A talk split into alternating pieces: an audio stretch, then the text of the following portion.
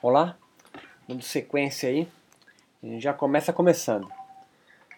Pensando a partir da aula anterior, que, e me acompanha aqui, que ah, o processo de independência é, da Índia, dos ingleses, né, que nós chamamos de renascença indiana, os seus intelectuais tiveram que começar a pensar a sua cultura, portanto também a sua religiosidade, e assim o yoga e a meditação, de uma forma é, que seja muito mais pragmática, racional, direta, lógica, é, entre aspas, é, do que a mística, mágica, alquímica, que era do período pré-moderno. Então, o yoga, a meditação, portanto, nessa fase moderna, precisa se adequar para ganhar legitimidade a uma nova sociedade, a uma nova cultura que vai se impondo com o nacionalismo indiano que culmina então na sua independência da Inglaterra em 47. Percebe? Todo esse processo que eu estou construindo com vocês é para contextualizar em vocês a cabeça destes yogis da geração moderna.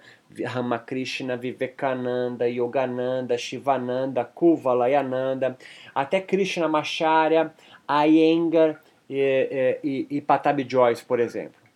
Todos eles vão pensar o yoga, a tradição do yoga, de uma forma muito mais, entre aspas, protestante, ou seja, lógica, sem intermediação, direta, onde a mística, a magia, os rituais mais litúrgicos que vêm do brahmanismo, vêm do hinduísmo, do seu período clássico com Patanjali, do pré-moderno com a geração, a tradição nata, é, vai diminuindo a sua força. Vai diminuindo a sua força. Não porque não tenham mais é, lógica religiosa hindu, tá? hinduísta, me acompanha, mas porque é preciso ressignificá-los, adaptá-los a uma linguagem que o seu colonizador compreenda, eleve então a sua importância lá fora, lá fora é Europa e depois Estados Unidos, do que trazer o yoga, a meditação, portanto, né, isso tudo, a cultura é, indiana num grau mais elevado de inteligibilidade, ou seja, de inteligência, de, de lógica. Estamos juntos até aí? A partir disso, então, é, é por isso, então, que o yoga, a meditação, vai sendo conduzido por indianos por yogis a laboratórios de ciência e eles vão reforçando isso com, uma, com, com um certo orgulho, inclusive, não, é, é, porque não há nenhum yogi dessa geração agora que não se orgulhe, é, é não ache bem fazejo que a pesquisa demonstre que as práticas YXZ do yoga, a filosofia XYZ é, que compõe o yoga, tenham, tenham um correspondente ocidental e, e legitimado pelo maior poder hoje do período moderno, que é a ciência, não há nenhum yogi que critique isso, tá certo? É, como você pensar, é, é, nem se passa pela nossa cabeça é, tentar comparar, olha só, me acompanha nisso, o, o, o, os músculos extensores, tá certo? da parte posterior da coxa entre muçulmanos e cristãos. Peraí, o que, que tu está falando? É, não, é, me segue nessa viagem. Olha, sou um cientista, tá? Sou um cientista, ou sou um teólogo protestante, ou, ou um teólogo é, do, do, do, do, islamismo. Fala assim, olha só, olha só como nós somos superiores aos cristãos, porque a, pois nós, me acompanha, pois nós rezamos cinco vezes a Meca em, é, é, é, né? É a postura do yoga, né? com o bumbumzinho ali no calcanhar, levando o meu tronco na direção da coxa, eu tenho os músculos posteriores da minha coxa mais alongados, mais fortes, mais flexíveis do que os católicos, que rezam apenas uma vez por dia, no máximo três, é, talvez, né? É, é, para o seu Deus. A gente não, a gente tem um músculo mais alongado. Tá entendendo? Aí eu pego um grupo controle, separo mais dois grupos cristãos e muçulmanos, vou fazer biópsia, vou medir o grau de flexibilidade da coxa, vou aferir aí empiricamente o grau de força da coxa de muçulmanos e cristãos e vou chegar talvez numa, numa comprovação que, olha só, os muçulmanos realmente têm um, não tem o menor sentido isso. Tá certo? Tu vai perguntar, porra, mas para que que você vai pesquisar o alongamento da parte posterior de muçulmano e cristão. Então, mas para os yogis faz sentido. Os yogis adoram ver isso em pesquisa científica. Adoram saber que yogis e meditador, meditador, olha só, que o cérebro do meditador é maior, olha só, tem mais córtex, olha só. O córtex ele é maior de quem medita. A gente os yogis, os meditadores adoram isso propalam isso no Facebook, tira, tira, é, meu Deus, tira, tira foto e, e posta. Olha só, a galera do Aenga é, tem mais força, ou tem mais equilíbrio do que, sei lá. Não acompanhando a ideia? Hoje, o yoga está muito mais legitimado pela ciência do que pelas suas escrituras. É claro que você vai citar 2, 3, 4, 5, 15 pessoas que não estão aí ó, criticando a obsessão pelos astros. É, mas é, faz, é de 2000 para frente. Estou falando, filho, de 1900. Né? demorou aí pelo menos 100 anos para a galera se ligar que não tem o menor sentido fazer isso. Mas ainda é. Assim, em 1900, 1920, os yogis vão indo para laboratórios de ciência. Para quê, Beto? Bom, aí eu já amarro para a gente partir, tá certo? Para quê, Beto? Porque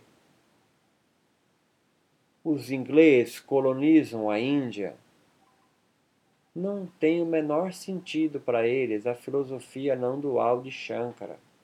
Na verdade, eles não querem nem entender isso, é menor, é primitivo. Para que eu vou entender isso aí? Para tu ficar jogando uma manteiga em cima do fogo? Tá entendendo? O ritual do fogo? Por que eu vou entender a porra da filosofia de Shankara? O Panishad? Se tu fica jogando manteiga em cima de um fogo e cantando um negócio que não tem nada a ver, que é incenso de uma língua morta. Cabeça de inglês, tá? o anglicano colonizando a Índia, tá certo? Não fica bravo comigo, eu estou interpretando aqui o inglês. E o que o yogi faz, que joga manteiga em cima do fogo?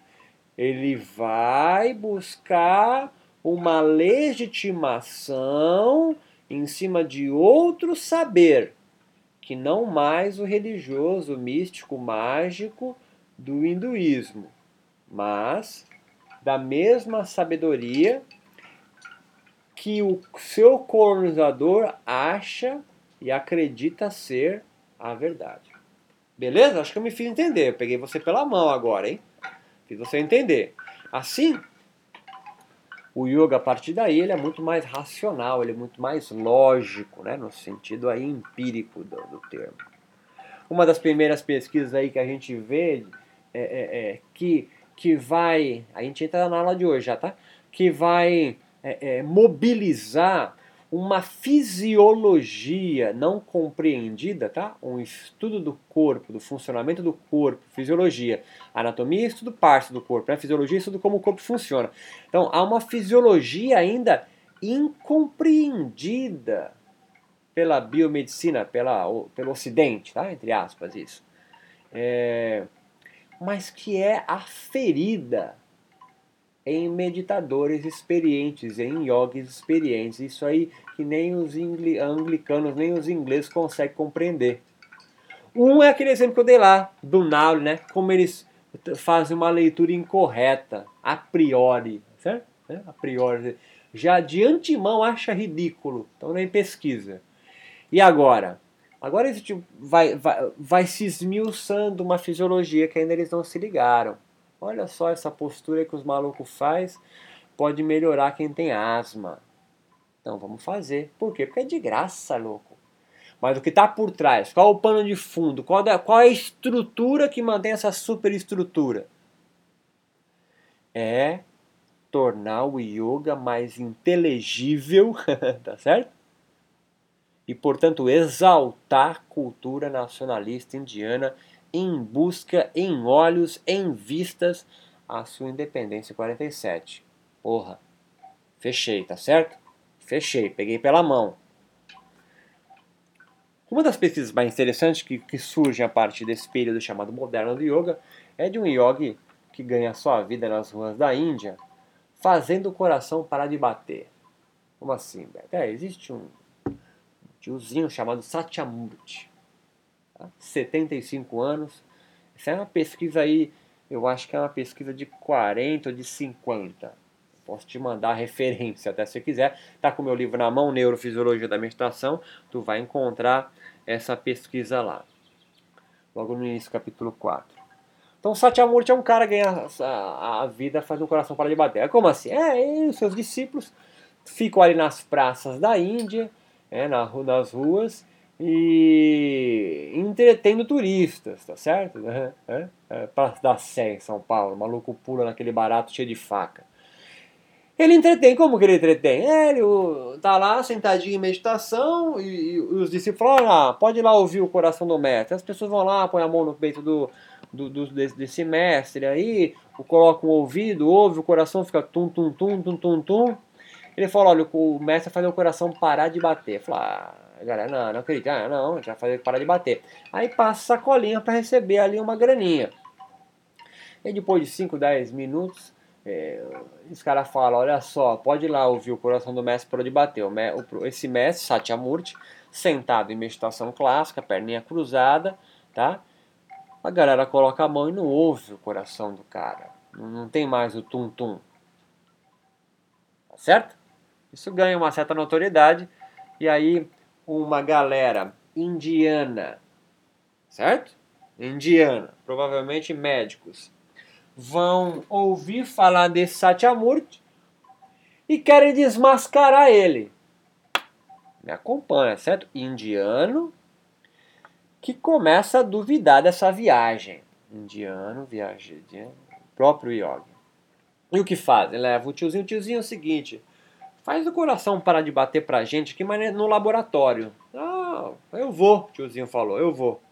Então ele, Satyamurti entra lá, 75 anos, ele pesa ali uns 62 quilos, faz algumas mensurações bioquímicas de, de, de, de taxa de ureia, sangue, nível de glicose, por exemplo, peso, estatura.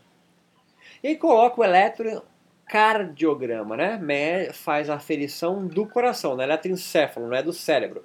É porque o cara faz o coração para de bater. Então faz aquelas. Ah, você vai correr na esteira, coloca aqueles baratinhos no seu peito lá, aquele, aquele colante. Fizeram isso com o tiozinho. Ele entra dentro de uma caixa, né? Uma caixa no sentido de um negócio fechado de vidro, tá certo? Para quê? Para não ter influência de nada, né? Para ninguém entrar e tocar nele, para ninguém fazer nada. Né? Para isolar o meu objeto de estudo, um yogi. Olha só.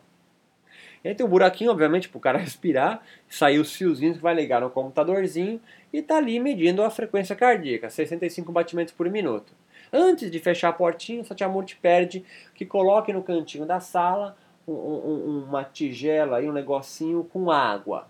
Ninguém entendeu nada, mas o tiozinho é muito louco, o coração para de bater, sei lá, a mandinga dele, só colocar ali uma tronqueira de Exu para dar uma fechada no corpo dele. Colocou ali no cantinho, e aí começou o experimento. tá? Ele começou ali a meditar, a frequência cardíaca dele começa a aumentar depois de 5 minutos. Tem um gráfico nisso no, no, no, no artigo.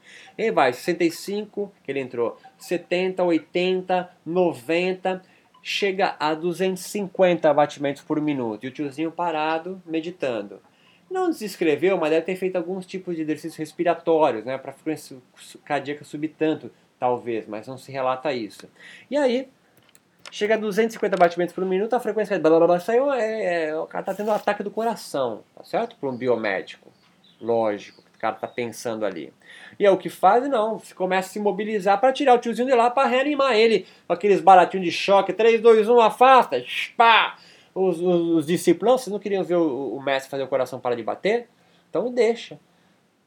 De 250, pé, cai para zero o eletrocardiograma do tiozinho. Fica assim sete dias. Como assim? É, tiozinho dentro da caixa, fechado, com o eletrocardiograma, sentadinho em meditação, quieto, sem se mexer. Fica sete dias com o eletrocardiograma do laboratório de fisiologia, não detectando nenhuma, nenhum batimento cardíaco. Artigo científico. É por isso que o tiozinho mandou deixar o baratinho com água. Para deixar o ambiente não seco, úmido. Teve, de, provavelmente tinha ar-condicionado ligado ali no, no laboratório. Aí você fala, porra, o coração parou de bater, Beto? É muito difícil pensar coração parou de bater. Mas talvez, talvez, hipótese, o eletrocardiograma da época não tivesse sensibilidade para detectar um estado que a fisiologia chama de hipometabolismo, baixa metabólica. Isso é comum na natureza. Algumas plantas morrem, entre aspas, no inverno e renascem na primavera. Animais hibernam, olha só, os ursos passam aí 3, 4, 5, 6 meses com uma baixa metabólica na caverna que congela e fecha e vai voltar a um uma, um metabolismo normal, mais alto, depois do degelo. Mas nunca ninguém viu um ser humano hibernar sete dias, baixar o seu metabolismo voluntariamente por sete dias. E você fica pensando o seguinte: não dá para deixar o tiozinho no laboratório apagar a luz e ir para casa às 10 da noite.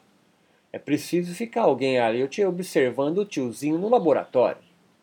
Então devia ter ali rodízio. Os pós-graduandos, é, o cara pega das 6 à meia-noite, o outro pega da meia-noite às 6.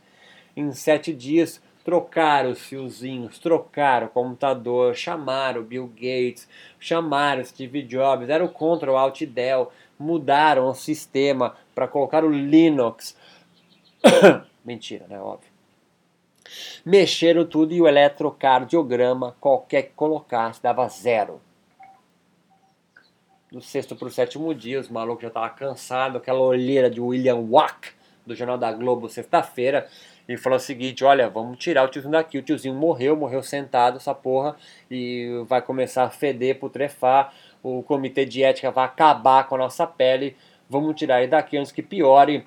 E, e quando começaram a mexer ali para tirar o tiozinho, o coração, pip, tava ouvindo tudo, maldito Satiamorte, pip, começa a subir a frequência cardíaca, estabiliza em 80 batimentos por minuto vão lá, abrem pro tiozinho, o tiozinho sai capenga de lá, tá certo? Você fica sentado me ouvindo por uma hora, tua bunda já dói, o joelho já incomoda, que tu jogou vôlei, fez arquibancada com aqueles negócios nas tuas costas, saco de areia, louco. Claro que sai capenga, sai com a taxa de ureia lá no alto, porque o tiozinho não fez xixi uma semana. É claro que sai desidratado, não bebeu água. Sai capenga porque não comeu nada também. Joelhinho devia doer do tiozinho também. O tiozinho na Índia também tem artrose. Mas sai, sai bem andando, fazem os testes pós, metabólicos, ali de ureia, de sangue, tá certo? É, dão aquela comidinha, sabe quando você faz exame de sangue, dá aquelas bolachinhas com chai para ele. e vai embora para casa. Conclusão do artigo científico: não há dados para concluir porra nenhuma. O que a gente conclui é, na verdade, é que o que a gente viu. A gente viu um louco, um Satyamurti, um yogi muito experiente, segundo seus discípulos, que conseguiu abaixar consideravelmente seu metabolismo, que os nossos aparelhos não tiveram sensibilidade possível para detectar o mínimo que sequer batimento cardíaco dele durante sete dias aqui sentado em meditação. Aí você fala, porra, ele é uma comprovação científica. Não. Tá? A ciência, eu te alerto daqui, a ciência não comprova nada. É, é? A ciência sempre demonstra a possibilidade de algo que está sendo estudado voltar a vir a acontecer. Todo artigo científico tem um pezinho no finalzinho dele. Dá uma olhadinha, vai no Google lá, vai. Tem um pezinho que é da probabilidade do que está sendo escrito ali. Isso é uma besteira. Pezinho menor que 0,05. Ou seja, há uma possibilidade do que está sendo descrito aqui nesse artigo científico ser uma baboseira. Porque se os artigos científicos fossem infalíveis, não seria ciência, seria uma doutrina religiosa. Está comigo? Ciência, religião, filosofia são formas diferentes de pensar e interpretar o mundo. O yoga vai saindo devagar, né, meio enrustido, do campo de saber religioso, místico, espiritual, para o campo científico. Ah, o yoga se torna laico, secular? Não. Mas ele começa, assim como Patanjali bricolou o Yoga Sutra com Sankhya, assim como Geranda, Pradipika, Shiva Sanhita, a tradição nata, bricolou o yoga com a mística Sufi, com a alquimia, com o Tantra, com o Vedanta de Shankara, com o budismo, bricolou, bricolou, tá? Porque a, a ideia dos natas, de que não existe casta social, no século X depois de Cristo, é influência do pensamento budista, não do hinduísta. Porque o hinduísta, o Brahmani, Patanjali, está no alto da casta, ele está no alto da pirâmide. Nunca um Brahman ia propor que não existam mais castas. Por quê? Porque ele perde sua posição lá em cima. É só quem está embaixo, que é Coríntia, que vai tentar quebrar a estrutura. Para quê? Para que ele suba também. Suba no sentido de ter a mesma legitimidade de que um outro. Certo?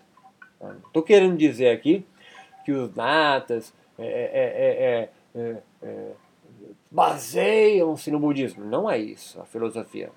Alguns até sim.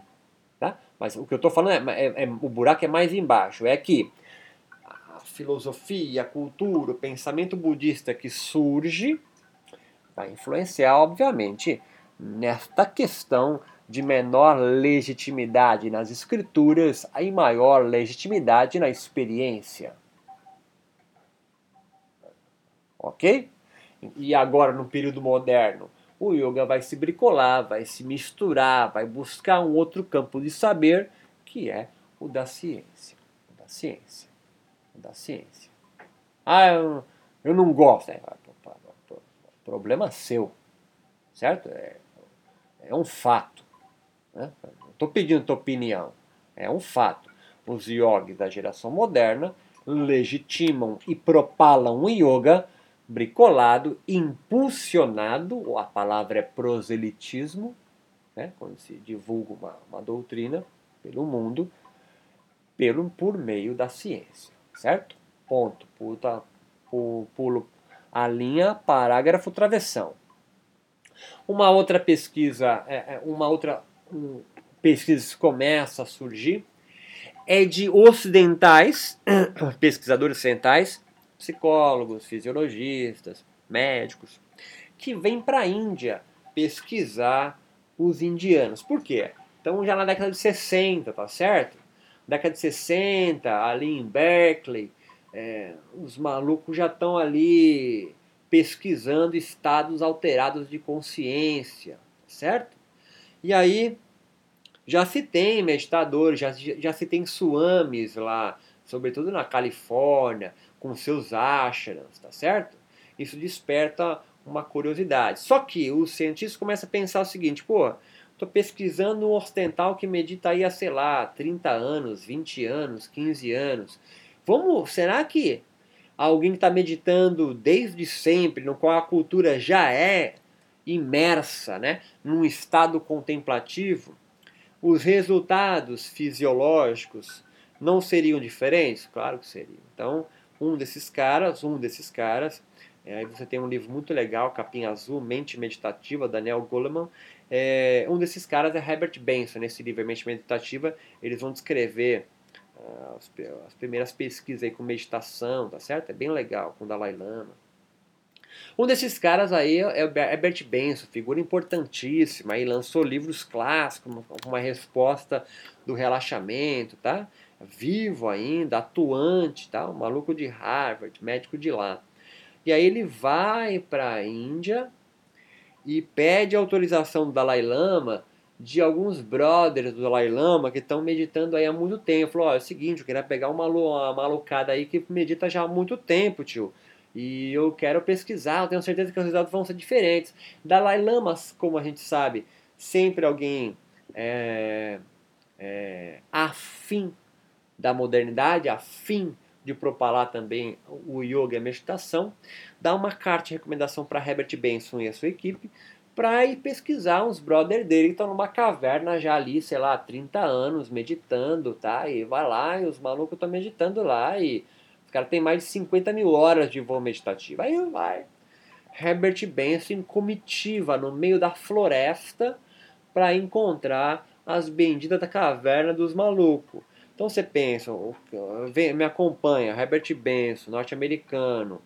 O cara vai levar eletrocardiograma, vai querer medir ondas cerebrais. Não é um aparelho que tu põe pilha, certo? Tem que levar um gerador elétrico, caralho, a quatro. Então deve ter aquela comitiva de cavalo, de burro, de jumento, levando equipamento todo, andando aí seis horas no meio da mata, numa trilha íngreme, para chegar nas cavernas. Chega lá nas cavernas, sai o maluco lá de dentro, e ele mostra a carta de recomendação do Dalai Lama, ele pega aquilo ali, o Swami, o mestre lá, o que, tá meditando na caverna.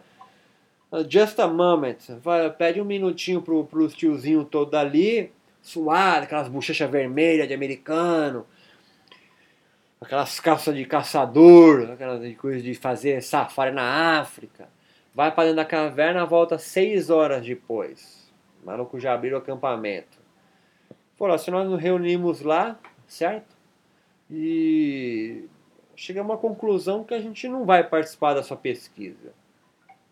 Como não? Porra, deu carteirada, falou que é de Harvard. Olhou pra cara do outro e falou assim: Ah, o quê? Nem sabe o que tu tá falando. Tá na Índia, mestrando na caverna quase a vida inteira, não tem nem ideia de quem tu é, louco. Falou: Não, a gente não vai participar porque o que os seus aparelhos podem vir a medir pode não ter nenhuma relevância ao estado no qual eu sinto que é de Kaivara, de libertação em vida, moksha.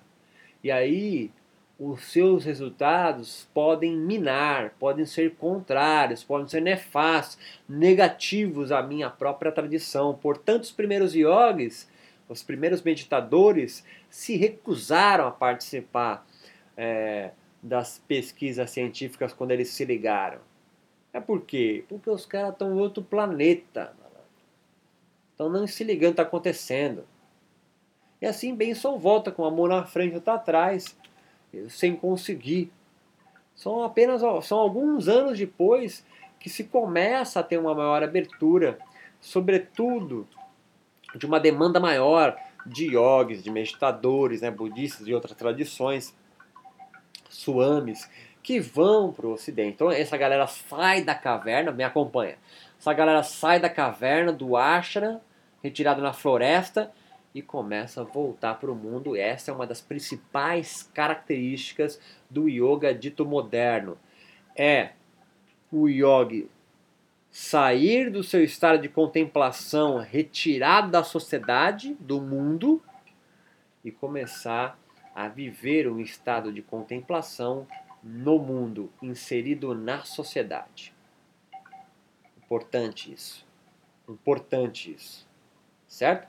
Antes era o discípulo que ia atrás do guru, hoje é o guru que vem, não, tá atrás, a maioria vem atrás, mas a ideia maior é que vem para mais próximo de um público novo que se apresenta interessado nessas práticas espirituais, religiosas, é, milenares do Oriente. Tudo bem? Beleza? Uma outra pesquisa importante é de dois pesquisadores chamados Anand e, Tina, que eles vão medir é, as ondas eletroencefalográficas de meditadores, de yogis, é, de muitas horas de voo e estímulos sensoriais. Então você coloca um eletroencefalograma, enche a cabeça do maluco de fiozinho, mede ali no computador e o cara meditando vai encontrar estados de consciência diferentes. Tá? Nós falamos nas primeiras aulas lá, ondas beta, que é o de vigília, espero que seja agora sem ficar aqui bocejando na minha frente. E o estado beta de vigília, acordado, alerta. Ondas alfa é quando está com vontade de dormir acabando de acordar, um estado de relaxamento mais lúcido. E aí as ondas mais profundas, delta e teta, onde você tem um grau profundo de relaxamento e uma menor atividade eletroencefálica. Beleza? Começaram a se, a, a se perceber então que quanto mais horas de meditação, quanto mais experiente na prática meditativa, leia-se yoga é, ou no budismo, é, essas ondas eletroencefalográficas ficavam com menor atividade mesmo em vigília. Certo? Tá o que é normal. Qual é a fisiologia compreendida? Estado de vigília, é óbvio, todo mundo está em beta. Tá certo? Ciência pensando. Porra, medir um milhão de pessoas né, né, em diversos lugares do mundo em vigília, alerta, acordado e as ondas betas predominam. Então, eu universalizo isso. Só começa a aparecer uns malucos em, em vigília, alerta, em consciência, com ondas alfa, beta e delta. Tá entendendo? O maluco tá alerta, mas ele tem uma menor atividade eletroencefalográfica. Pode-se ler assim, que é uma menor influência dos estímulos externos sobre ele. Lembra das primeiras aulas? O mundo afeta você, entra pelos neurônios aferentes, sobem pela medula até o tálamo, o tálamo retransmite essas informações sensoriais para o resto do cérebro. Dependendo da informação sensorial que veio, com uma mão próximo do fogo, ou alguém que te empurra, ou alguém que te dá um susto, essa atividade eletroencefalográfica voa, sobe para mais alerta ainda.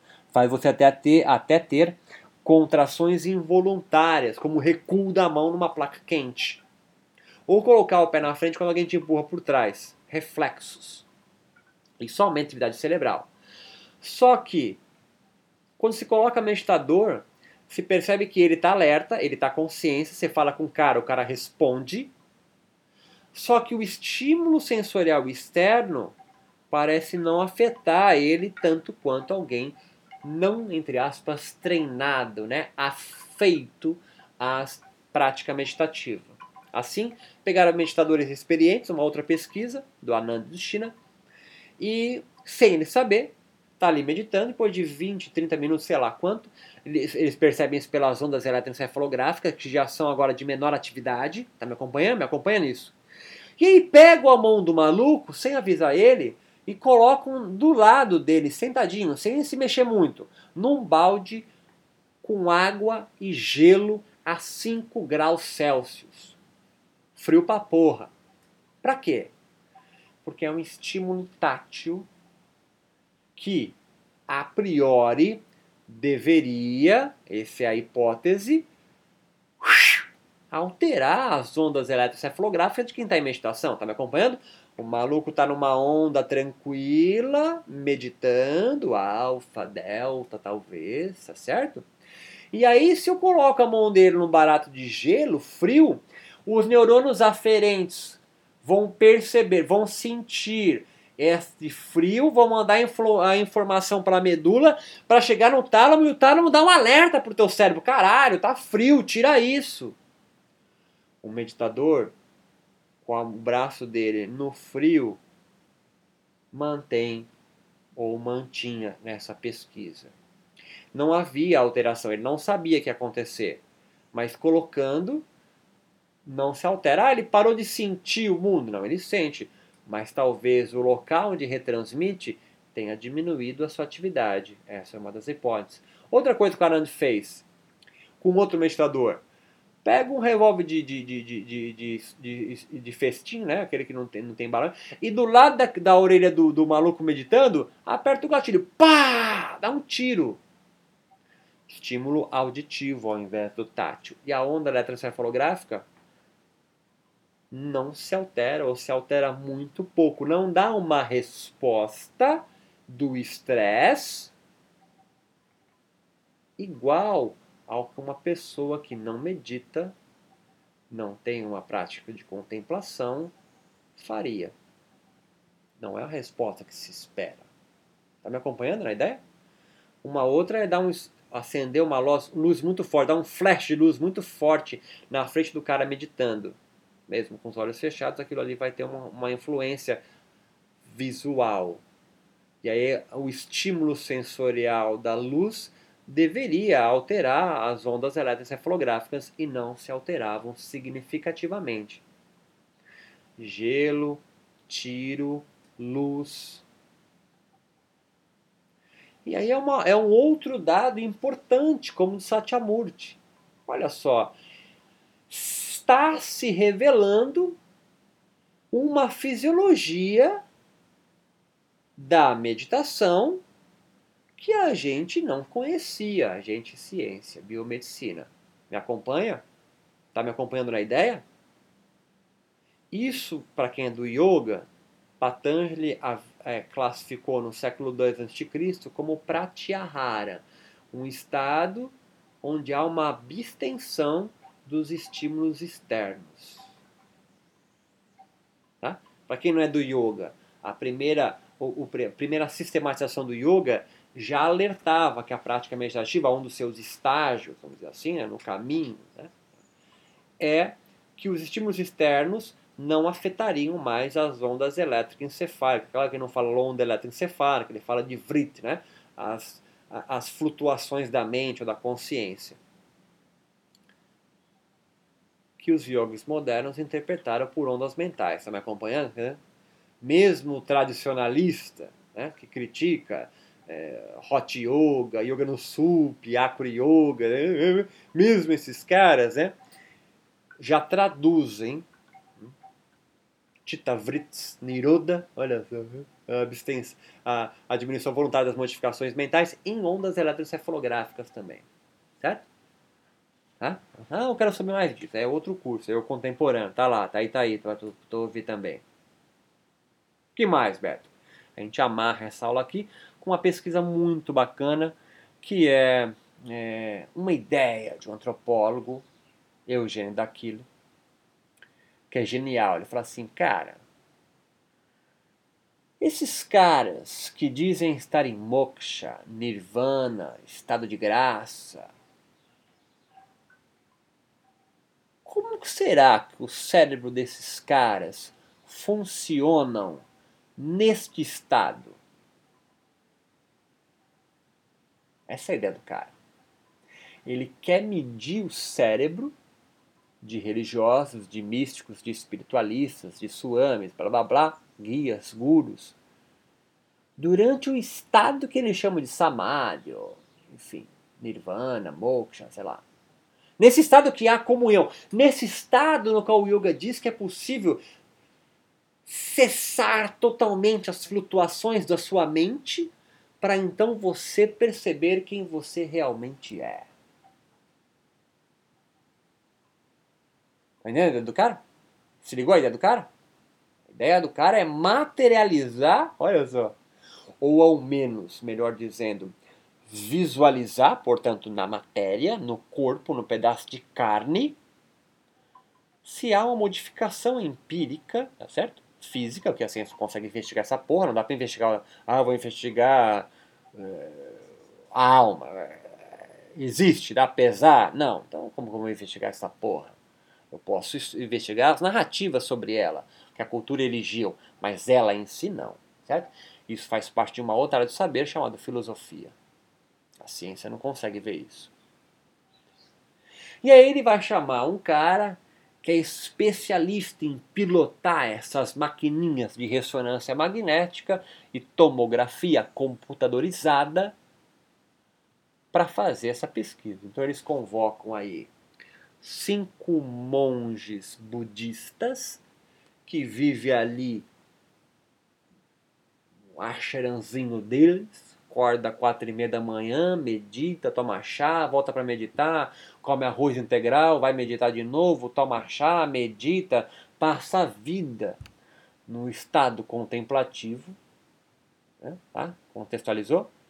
E depois, para comparar com cinco freiras franciscanas. Por que freiras? Porque ele quer comparar uma religião ateísta, budista, que não tem Deus, não tem uma referência a quem, e uma religião monoteísta que tem Deus, que são as freiras franciscanas, que são as, a, a religião cristã, cristã. Tá me acompanhando? Ele vai colocar então monges dentro da máquina de ressonância magnética com um botãozinho na mão. Fala assim, tiozinho, entra na máquina, começa a meditar. A gente pode fazer um treino aí pra tu meditar aí deitadinho, pá, mas tu é experiente pra porra, então tu medita em qualquer lugar, tá certo a ideia? Por isso que eu peguei experiente. O cara vai ter que meditar numa máquina que fica assim.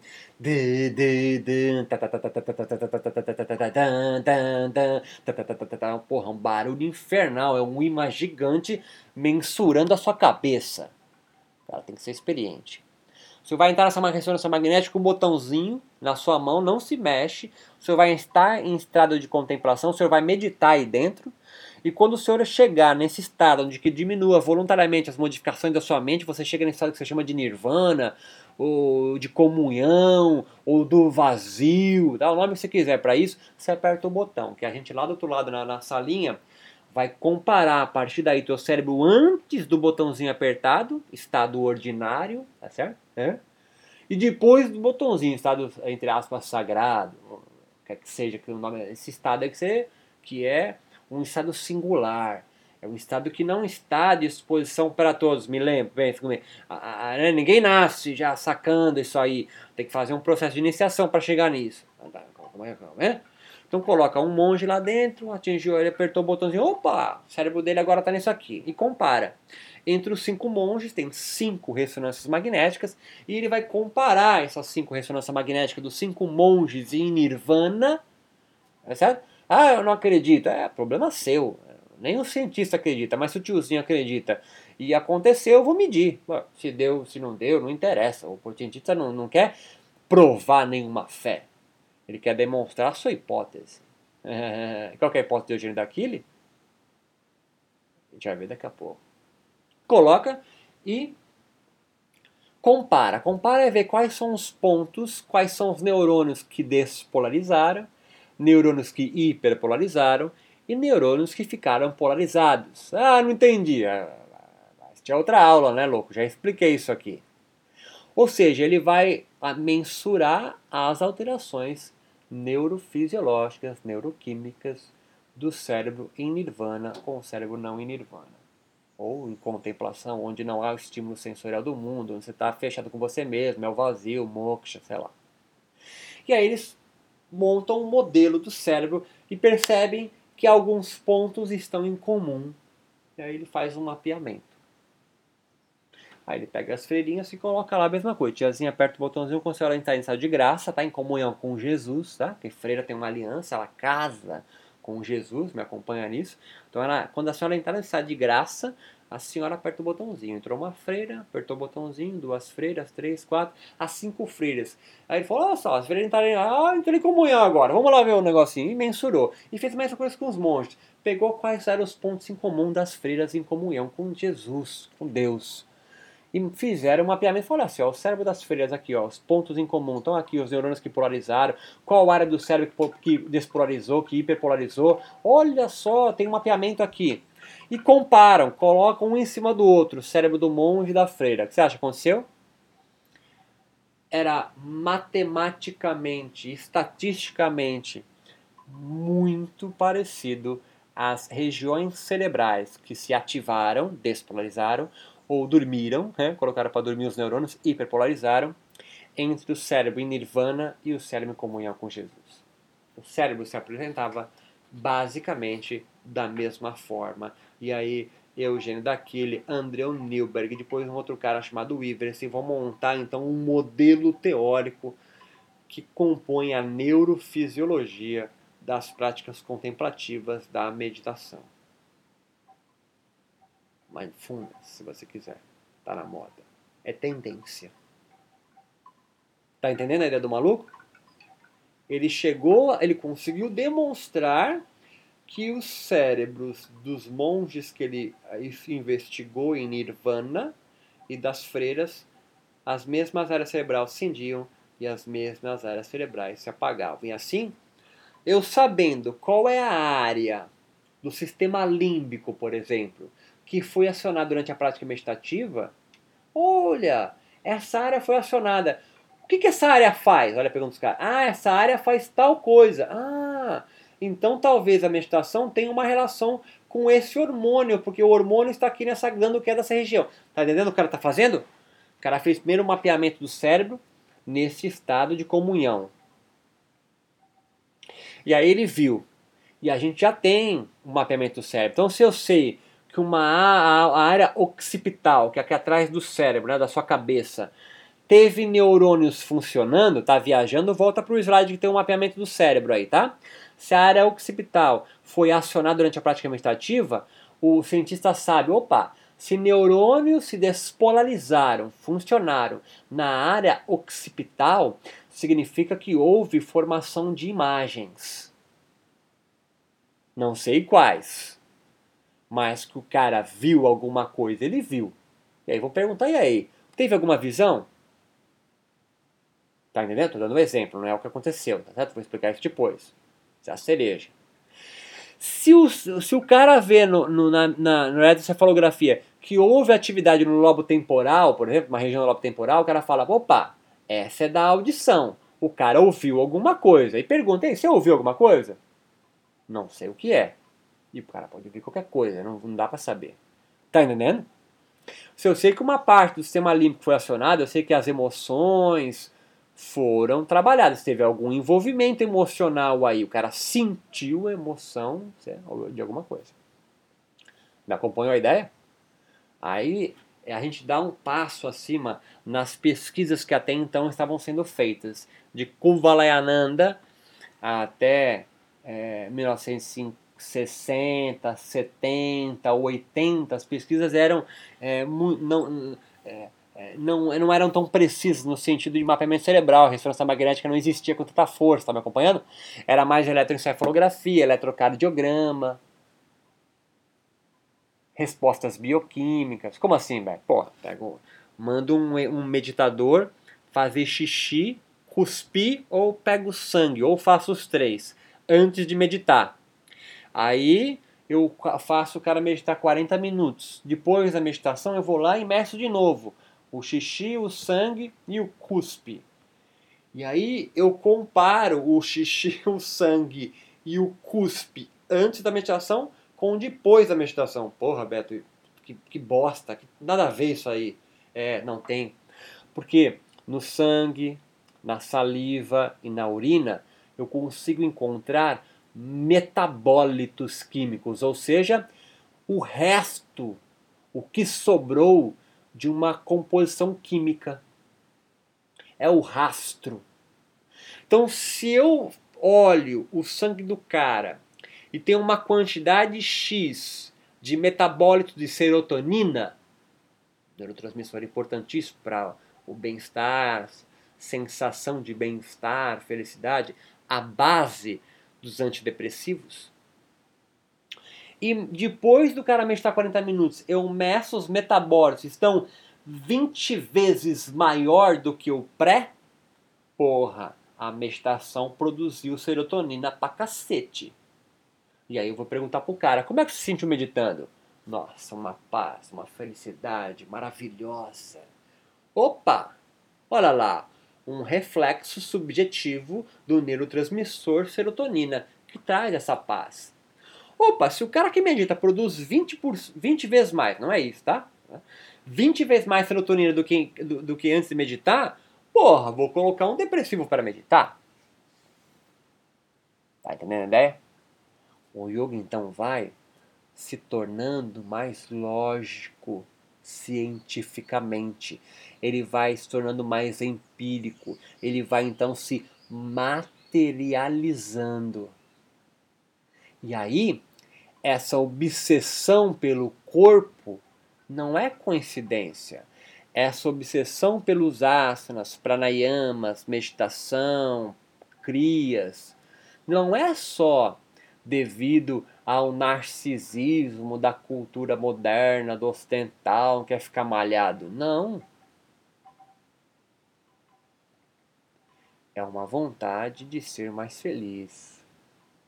E como é, na virada do século aí nós temos uma, uma, um descrédito generalizado, vai crescendo um descrédito às principais religiões institucionalizadas, como o cristianismo, por exemplo,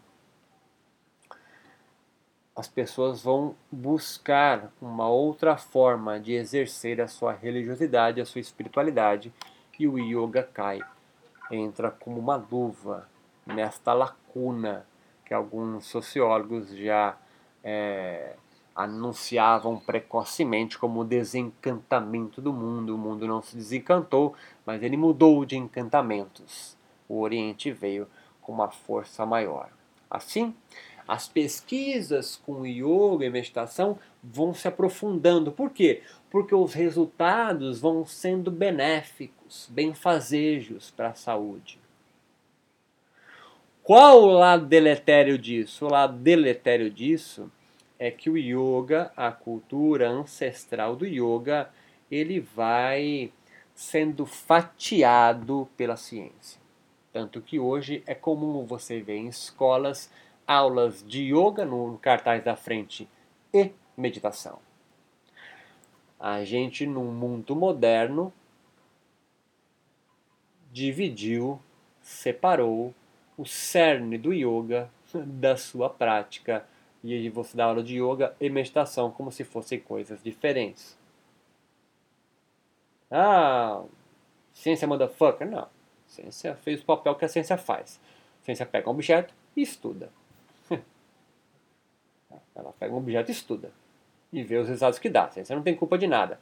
Os yogis é que precisavam dessa legitimação do saber científico para conseguir alavancar as suas crenças, a sua doutrina, a sua prática, a sua espiritualidade, seu caminho, sua proposta para a felicidade para o mundo e se utilizou de uma ferramenta poderosíssima que é a ciência. Tá certo?